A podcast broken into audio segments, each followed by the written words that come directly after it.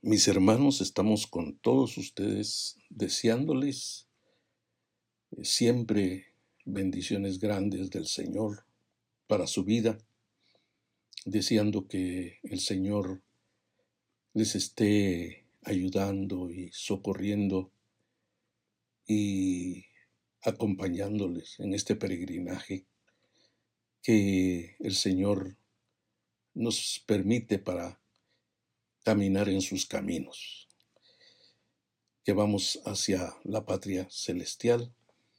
Pues mis hermanos, eh, es eh, maravilloso eh, llegar a,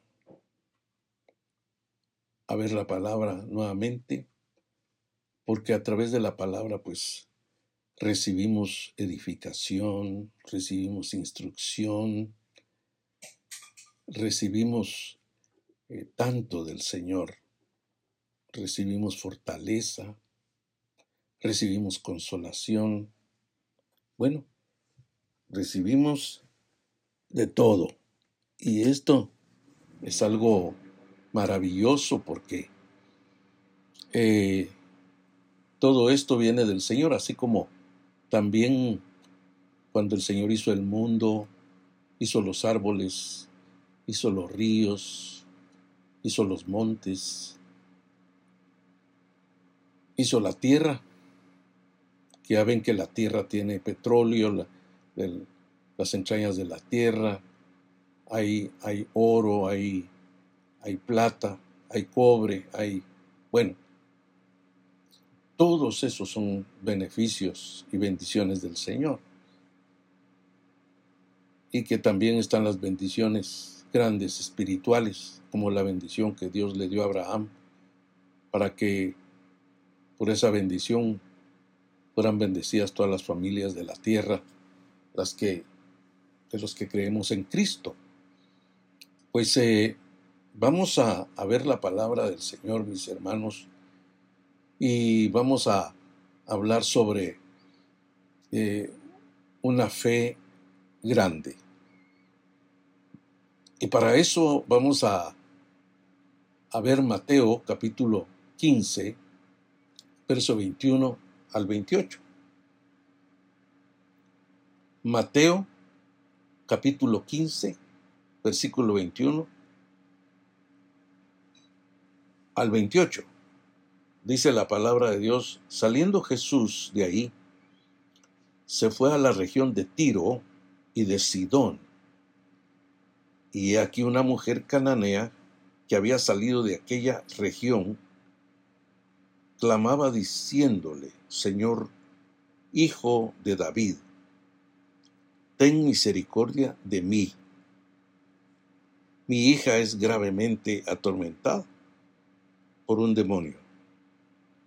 Pero Jesús no le respondió palabra. Entonces, acercándose sus discípulos, le rogaron diciendo, despídela, pues da voces tras nosotros. Él respondiendo dijo, no soy enviado sino a las ovejas perdidas de la casa de Israel. Entonces ella vino y se postró ante él diciendo, Señor, socórreme.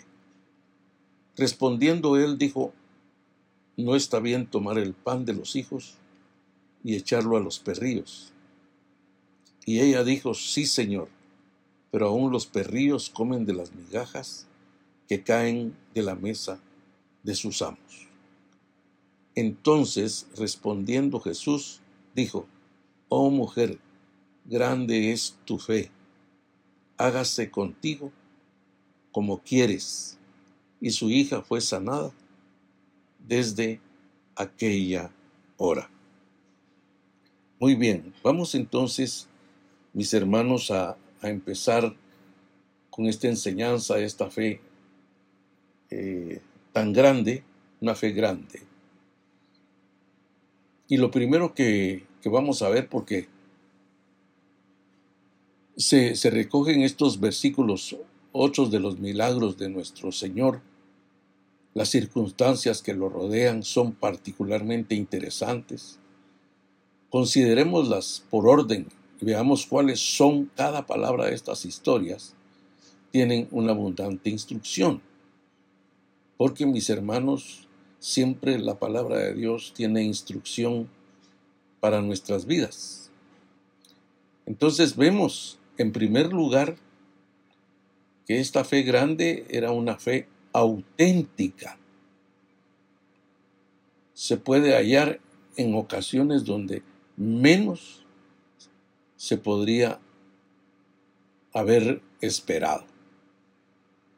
Porque una mujer cananea clama pidiéndole ayuda a nuestro Señor para que sane a su hija. Noten eso, era una mujer cananea, no era una mujer judía, sino que era una mujer cananea. Y las cananeas, pues eh, esta mujer de Tiro, de Sidón, eh, todos esos lugares eran lugares idólatras, que tenían dioses, dioses de, de madera, de metal, de bronce, bueno, pero era una mujer cananea, no era mujer judía. Es como la mujer del capítulo 4 de Lucas, donde el Señor dice que el profeta Elías, después de que eh, se secó el río y, ya los cuervos ya no llegaron a dejarle carne, el Señor lo envió a una mujer que tampoco era judía. Y eso ya eran índices de que el Señor no solo venía por, por los judíos, sino que también venía por gente de otras naciones o de todo el mundo. Entonces vemos que lo que la oración de esta mujer el clamor de esta mujer. Lo primero que, le dice cuando le pide ayuda, ella reconoce primero, Señor, Hijo de David. Esta mujer de seguro, por la historia y todo, y que eran pueblos cercanos a Israel o, regiones, pues se sabía de, la grandeza de, David y que reconoció que, que Cristo era de la línea de David. Y como hijo de David, como, como dice en Lucas, lo que le dijo el ángel a María, este será grande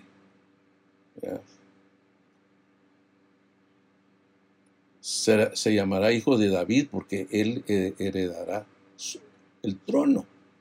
Imagínense. Entonces conocía de seguro todo eso. Y le dice, hijo de David, ten misericordia de mí.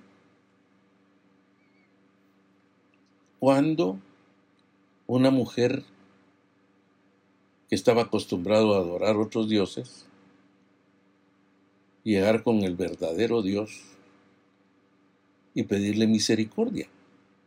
Por eso yo creo que la auténtica fe o la gran fe primero es, es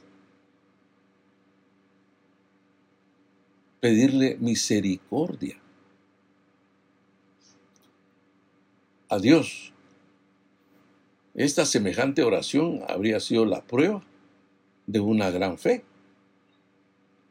si ella hubiera vivido en Betania o en Jerusalén. Pero cuando leemos que esta mujer era de la región de Tiro y de Sidón, o sea, imagínense, ya lo, ah, lo había mencionado algo. O sea, esta oración bien podría parecernos este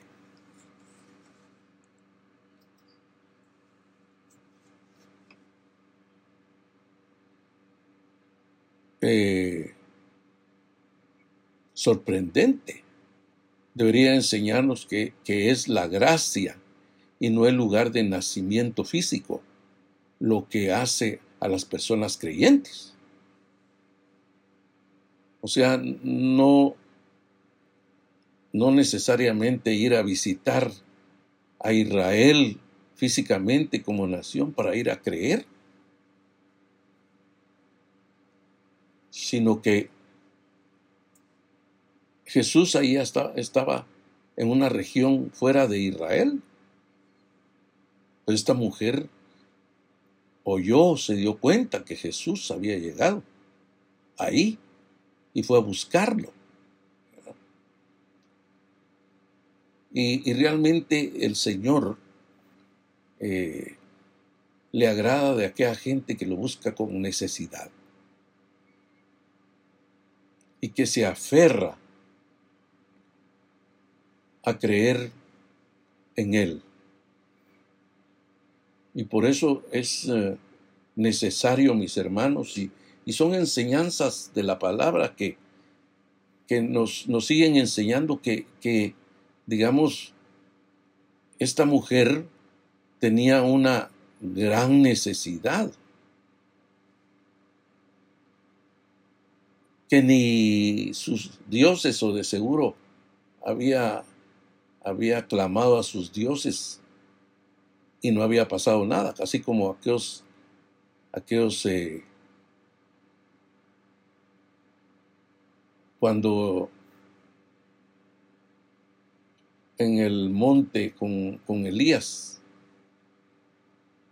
que el verdadero Dios respondía por fuego. Y los falsos tenían ahí a su Dios y, comenzaron a, clamar y hasta a herirse para que les respondiera su Dios y no le respondió. ¿Por qué? Porque esos dioses eh, son, son yertos. En cambio, el Dios, Jehová Dios, es un Dios vivo. Y por eso es que le respondió a Elías. Y por eso es que nosotros estamos bajo un Dios vivo que nos responde, responde nuestras oraciones. Entonces esta mujer entendió todo eso, que el único que le podía responder era Jesús, porque ya Jesús había hecho milagros, y había hecho sanidades, ya, había hecho liberaciones. Entonces esta mujer tenía el testimonio de que el Señor lo podía hacer. Y realmente, mis hermanos, cuando uno tiene la seguridad que el Señor lo puede hacer, y uno se acerca a Él, y lo primero que hay que decirle, ten misericordia de mí. Porque esa es la parte, la fe es una parte de la humillación de una persona. Cuando se humilla delante de Dios y reconoce que solo Él puede solucionarle el problema. Y recordemos, mis hermanos, que más en, estos días que estamos eh, viviendo, tan difíciles que hemos vivido y que ya tenemos eh, año y medio ya, casi, de estar en esta prueba que ha venido a todo el mundo y que nos ha venido a nosotros los hijos de Dios. Y que de eso han habido otras, eh, se han acumulado las pruebas porque de este problema de la pandemia vino problemas económicos y también vinieron otros problemas. Entonces, el encierro, todo eso. Pero notemos que si tenemos una fe grande, el Señor nos va a sacar adelante. Como sacó a esta mujer de tan difícil situación. Pero fíjese, lo interesante es que cuando ella hace la oración, ten misericordia de mí, ¿sí?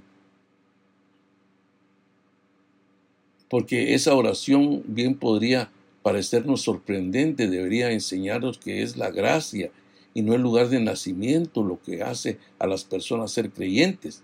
Podríamos vivir en, en la casa de un profeta como Jesse, el criado de Eliseo, o sin embargo seguir sin arrepentirnos, sin creer y apegados al mundo. Podríamos vivir en, en mitad de la superstición y de las tinieblas de la idolatría, como la, la muchacha que servía a la mujer de Naamán, porque esa muchacha llegó ahí secuestrada, pero ella nunca perdió su fe. Y fue que, que aconsejó a la señora, decirle que al ver a Naamán enfermo, que, que allá en Israel había un profeta que, que tenía poder para sanarlo. Y un profeta, y ahora Jesús, que es Dios, Claro, Naamán, o perdón, eh, el profeta Eliseo tenía poder de Dios, porque era por el poder de Dios. Sin embargo, porque hay gente así que, que hay gente que, verdaderamente llega al Señor a pedirle misericordia con una fe auténtica. Y hay gente que está viviendo dentro, aparentemente, dentro del Evangelio y que no cree. No tiene la fe auténtica. Entonces, por eso es como este Jesse que estaba, eh, andaba con, con el profeta y, a la hora de la hora eh, fallaba. Estaba más interesado en las cosas materiales, en los regalos de Naamán, que, que el poder de Dios. Entonces miremos que, que, que dice ahí, ¿verdad? Que, dice, sin creer y apegados al mundo, podríamos vivir en mitad de la superstición, de las tinieblas, de la idolatría, como la muchacha que servía a la mujer de Naamán. Y, y nosotros podemos vivir en medio de todo eso, pero tener una fe auténtica en medio de este mundo y seguir clamando al Señor misericordia, porque en estos días, hermanos, esa oración de esta mujer nos enseña mucho de decirle en oración al Señor, ten misericordia Mi hijo está en esta, en esta situación, mi hija está en esta enfermedad, mi hijo está, necesita ser liberado, como en esta ocasión yo no sé cómo esta mujer supo, eh, como dice la Biblia ahí, supo que ella estaba, estaba poseída de un demonio. ¿Cómo era que ellos se daban cuenta de eso? Porque eso es lo que dice la escritura ahí. Porque dice, ten misericordia de mí, mi hija es gravemente atormentada por un demonio. ¿Cómo era de que Dios le había mostrado a ella que era un demonio? Y dice gravemente atormentada por un demonio. De seguro la tiraba al suelo, eh, se revolvía, eh, los ojos le bailaban, no sé, pero realmente era una situación difícil que ella estaba sufriendo mucho, estaba viviendo en una angustia esta madre tremendamente por lo que le pasaba a su hija. Es como en otra ocasión que, que dice que un demonio lo tiraba al fuego y lo quemaba. Entonces, eh, de, otra, de, otra posesión demoníaca.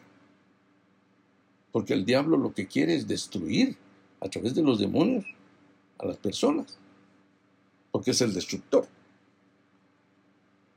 Pero mire qué tremendo, porque hay gente que está dentro de la iglesia aparentemente, pero que, que no tiene esa gran fe. Es como con los discípulos el Señor que andaban con él ahí. Les decía, hombres de poca fe. Y esta mujer tenía una gran fe. Qué diferente. Por eso, mis hermanos, qué importante es que nos sigamos llenando de la palabra, llenando de la instrucción de Dios, para que nuestra fe se desarrolle. Y la necesitamos, hermanos, en medio de toda esta situación que estamos viviendo actualmente. Y de todas las situaciones que, que puedan venir en el futuro. Por eso necesitamos tener una gran fe en Dios. Porque con poca fe, como enseñé el domingo, pasado es de que los, a los discípulos que le estaba hablando el Señor los miraba con, con afán y entonces el Señor les dijo hombres de poca fe. O sea que el que tiene poca fe se va a afanar por los problemas de la vida, por lo material. Y por eso hablé de que el Señor habló ese sermón por el cuidado que el, el cuidado del Dios Padre que nos tiene.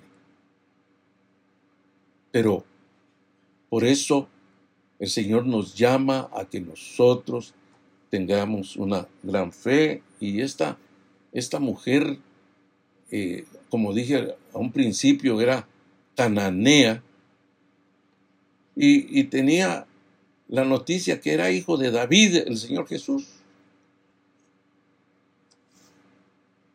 Por eso es que el Evangelio de Mateo comienza en el capítulo 1 diciendo Jesús, hijo de David, hijo de Abraham, porque viene del linaje de el Mesías, que, que Él es el Mesías. Entonces, notemos ahí que el Señor enseña eso porque Jesse vivía con un profeta que tenía manifestaciones de poder y todo. Y ya ven que a la hora de, que unos ejércitos eh, se enfrentaron o, querían matar a, a Eliseo.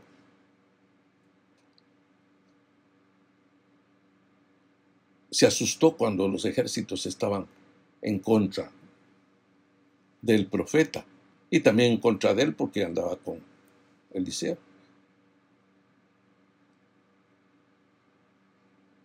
¿Y qué si tuvo que orar el profeta por él? Para que tuviera una visión diferente, porque la visión de Dios es diferente a la visión humana. Porque la visión, y esa la tenía Eliseo, era más son los que están con nosotros que los que están con ellos. Entonces notemos que Dios lo que quiere es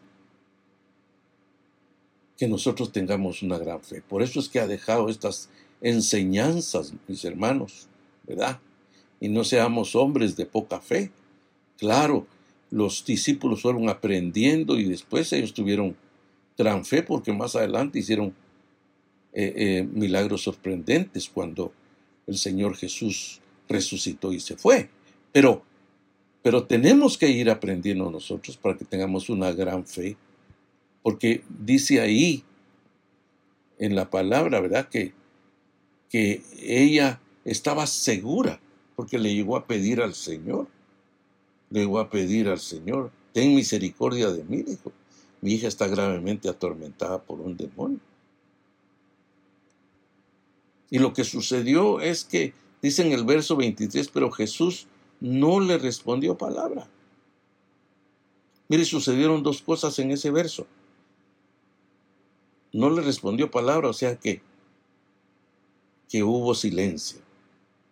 Y segundo es que dice, entonces acercándose sus discípulos le rogaron diciendo, despídelo, pues da voces tras nosotros. Como quien dice, eh, a nosotros los discípulos, a nosotros no nos importa esa necesidad que, que mire ella cómo sale. Despídela, Señor. Que te deje estar molestando. Y así hay mucha gente hoy que, que a veces este, hay gente que está buscando con necesidad de, de una sanidad y hay gente que no deja que se acerquen al pastor para que el pastor ore por ellos. Pero realmente Dios lo que quiere es, mis hermanos amados, pero yo creo eh, firmemente que Dios está permitiendo el silencio de Jesús y que los discípulos se portaran así, para que esa gran fe se manifestara aún más, aún más. Porque cuando hay gran fe, la oposición se hace pequeña. Porque fíjese, viene el Señor, respondió y dijo, no soy enviado sino a las ovejas perdidas de la casa de Israel. O sea, el ministerio de Jesús, cuando estaba físicamente, era solo para el territorio dentro de los de la casa de Israel solo para las ovejas de la casa de Israel. Y a los gentiles, ¿cómo les decía? Los perrillos, los perros. Porque eh, en el Antiguo Testamento el perro era un animal inmundo para los judíos. Como había mal, eh, animales inmundos o sucios y animales limpios. En el Antiguo Testamento, como los cerdos. Y entonces ahí nosotros vemos que, que, esta mujer tuvo oposición. Y mis hermanos, por eso es que Dios permite la oposición para que eh, se vaya manifestando esa fe grande, esa, esa fe persistente en Dios y que los obstáculos que hayan van a ser vencidos. Por eso es una enseñanza muy, muy hermosa, ¿verdad? Así que eh,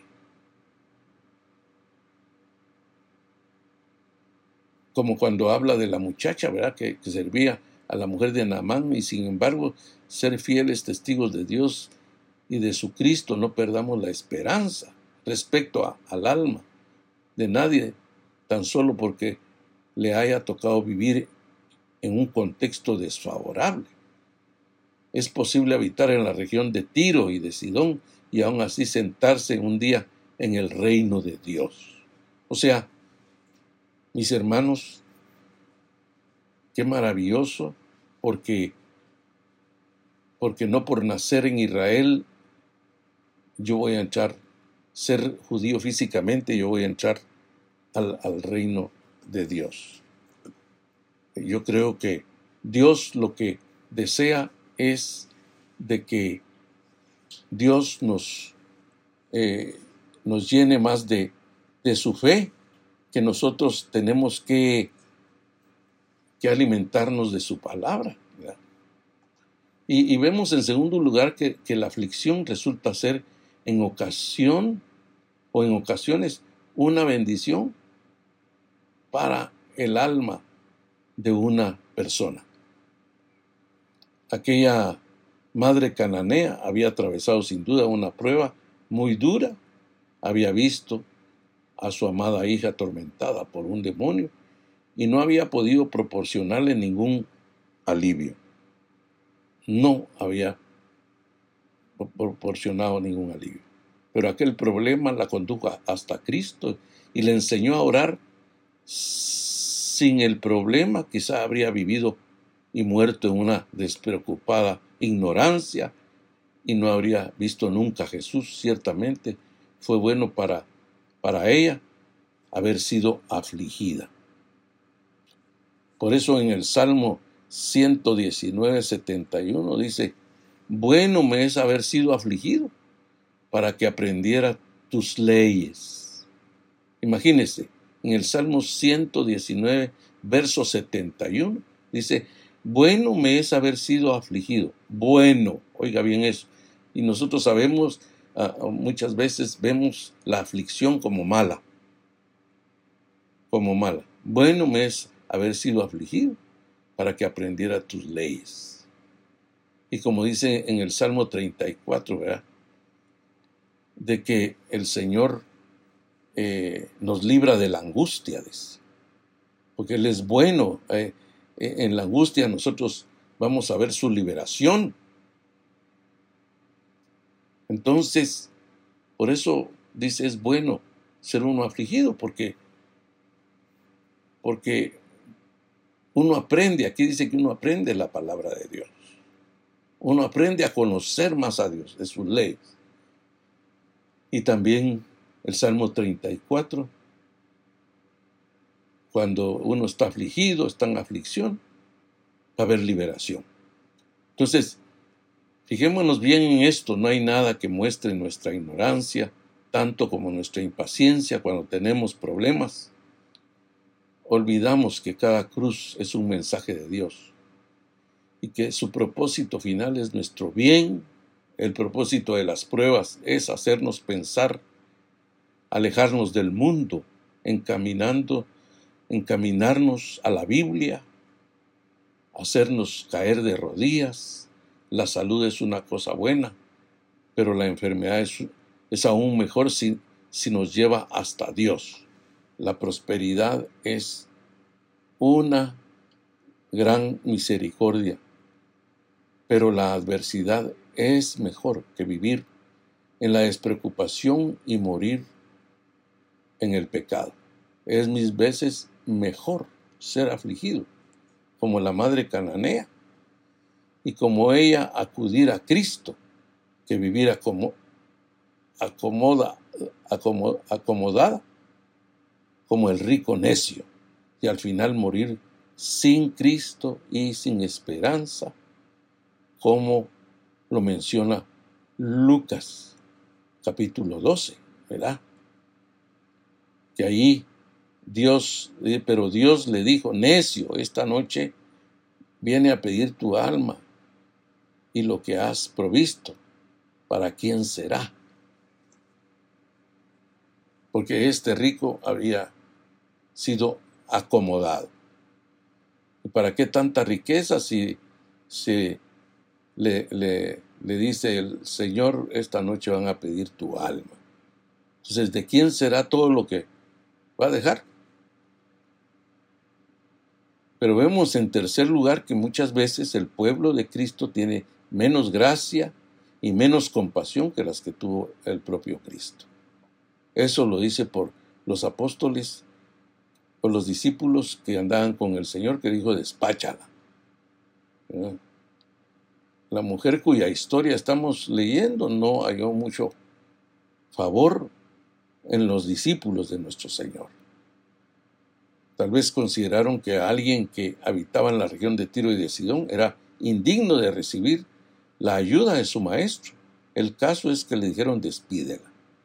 O sea, ya lo habíamos mencionado eh, anteriormente.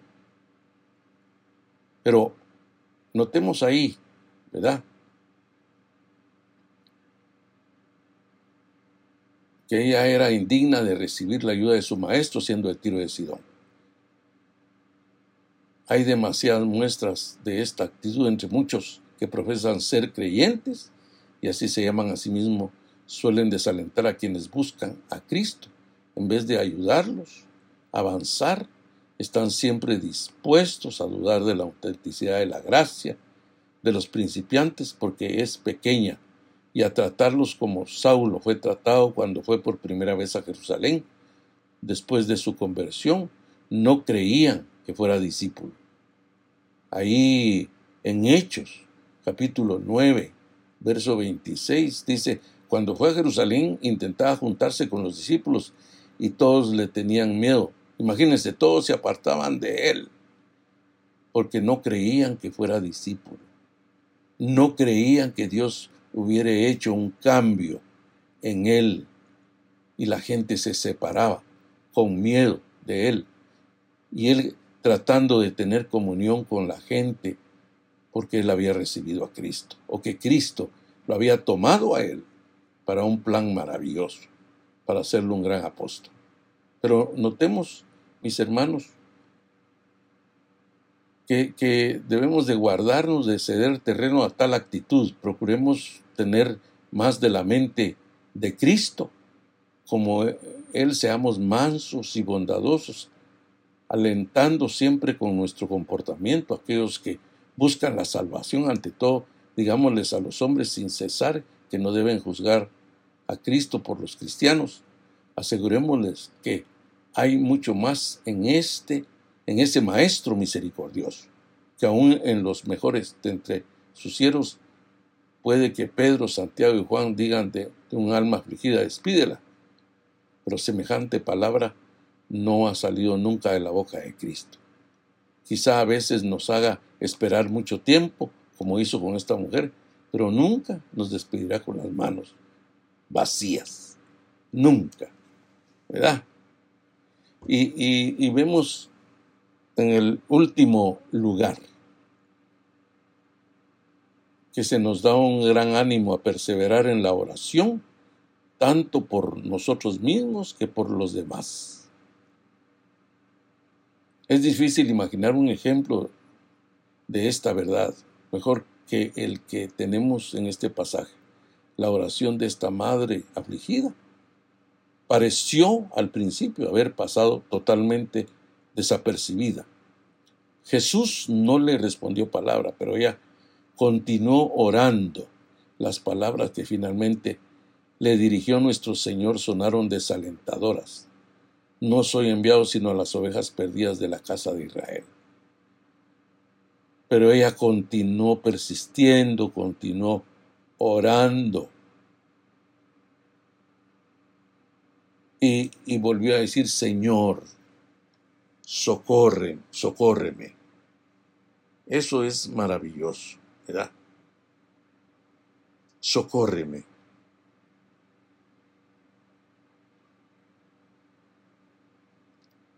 O sea, socórreme. Esa, esa palabra viene del Salmo 121, donde dice, alzaré mis ojos a los montes, pero ¿de dónde vendrá mi socorro? Mi socorro viene de Jehová que hizo los cielos y la tierra. Ahí, esa palabra, socórreme, auxíliame. Y, se han fijado el ejemplo de, de los bomberos cuando la gente les pide auxilio, socorro, ellos llegan. Muchas veces por las distancias se tardan un poco, aunque con sus carros van inmediatamente a atender si es un incendio, si es alguien que está herido, si es algo que necesita la ayuda. Ellos llegan. Y, el Señor, que es nuestro socorro. Si los hombres, así como los bomberos o, o de las ambulancias, llegan a atender, ¿cuánto más? Nuestro Dios. Cuando estamos pasando algo tan difícil. Entonces, le dice el Señor, no está bien tomar el pan de los hijos y echarlos a los perrillos. Pero primero le dice, no soy enviado a las ovejas perdidas de la casa de Israel. Entonces la reacción de la mujer fue persistir. Así como la mujer del capítulo 18 de Lucas, de la viuda con el juez injusto, dice que ella persistía. Y el Señor, eso es lo que desea de nosotros, persistir en la oración, porque así se llega a tener una gran fe. ¿Por qué? Porque es, es difícil imaginar un ejemplo de esta verdad mejor que el que tenemos en este pasaje. La oración de esta madre afligida pareció al principio haber, haber pasado totalmente desapercibida. Jesús no le respondió palabra, pero ella continuó orando. Las palabras que finalmente le dirigió nuestro Señor sonaron desalentadoras. No soy enviado sino a las ovejas perdidas de la casa de Israel, pero él por estar en el orden de su padre. Pero ella continuó orando, Señor, socórreme. Las palabras que nuestro Señor dijo en segundo lugar fueron aún menos alentadoras que las primeras. No está bien tomar el pan de los hijos y echarlo a los perrillos, porque el Evangelio, la bendición de Dios venía primeramente para los judíos, porque a los suyos vino primero y los suyos no le recibieron. Entonces dice que, fueron desalentadoras, más desalentadoras todavía. ¿no? no está bien tomar el pan de los hijos y echarlo a los perrillos, pero la esperanza que se demora Dice un proverbio, Proverbios 13, 12, la esperanza que se demora no atormentó su corazón.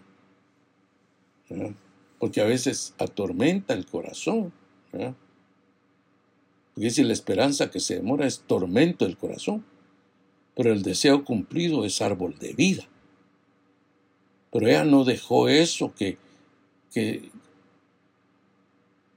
que, sucediera, ¿verdad? Porque aún después de, de, de aquello tampoco se, se cayó, aún después de aquello, de aquello encuentra un modo de suplicar, se le conceda unas pocas migajas de misericordia. Y al final su importunidad obtuvo una generosa recompensa. O sea que el Señor recompensa a aquellos que, tienen gran fe. Así es que, mis hermanos, qué importante es ver, porque dice, oh mujer, grande es tu fe, hágase contigo como quieres. Nunca, nunca se ha roto aquella promesa, buscad y hallaréis. Porque así el Señor le dijo a esta mujer, Jesús dijo, oh mujer, grande es tu fe, hágase contigo como quieres. Y su hija fue sanada desde aquella hora. Entonces, no desmayemos, hermanos. Si queremos tener una gran fe, no desmayemos. El que tiene gran fe es aquel que persiste, aquel que cree que Dios se lo va a hacer. Y así es que vamos a, orar en este momento, mis hermanos, para que la palabra del Señor eh, haga mella en sus corazones y que eh, vamos a, también a orar por, por los hermanos que están enfermos y por los hermanos que tienen problemas de diferente eh, aspecto. Padre Celestial, Señor de la Gloria, te pido, mi Dios, que pongas tu mano, Señor, para que primeramente eh, la fe lleguemos a tener una fe grande, Señor. Una fe auténtica, Padre, donde nosotros, aunque vengan oposiciones, sigamos creyendo de que el Señor nos va a hacer eh, ese favor, Señor, que nos va a responder por persistir con esa fe grande, Señor. Ayúdanos, ayúdanos, Padre, para que crezcamos, para que nos desarrollemos en esa vida de fe. En el nombre de Jesús, te lo pido, mi Dios, y que también, mi Padre Celestial, en esta tarde pongas tu mano, Señor, sobre los hermanos que están enfermos. Hazlo, mi Padre, para que tu nombre sea glorificado. En el nombre de Jesús, te lo ruego, mi Padre Santo, en el nombre de Cristo Jesús. Y también, mi Dios, te pido, mi Padre Celestial, que los que tienen problemas económicos y problemas de otros índoles, también, Señor, tú obres sobre de ellos, Señor, para que se solucionen sus problemas. En el nombre poderoso de Cristo te lo ruego y también mi Padre Celestial que, que como dijeron los discípulos, aumentanos la fe. Señor, que, que sea aumentada nuestra fe. En el nombre de Jesús, que es otra petición, Señor, que te pedimos, que sea aumentar nuestra fe para que podamos, así como esta mujer, tener una gran fe, Señor, una fe auténtica, para vencer cualquier obstáculo. En el nombre de Jesús. Amén y amén.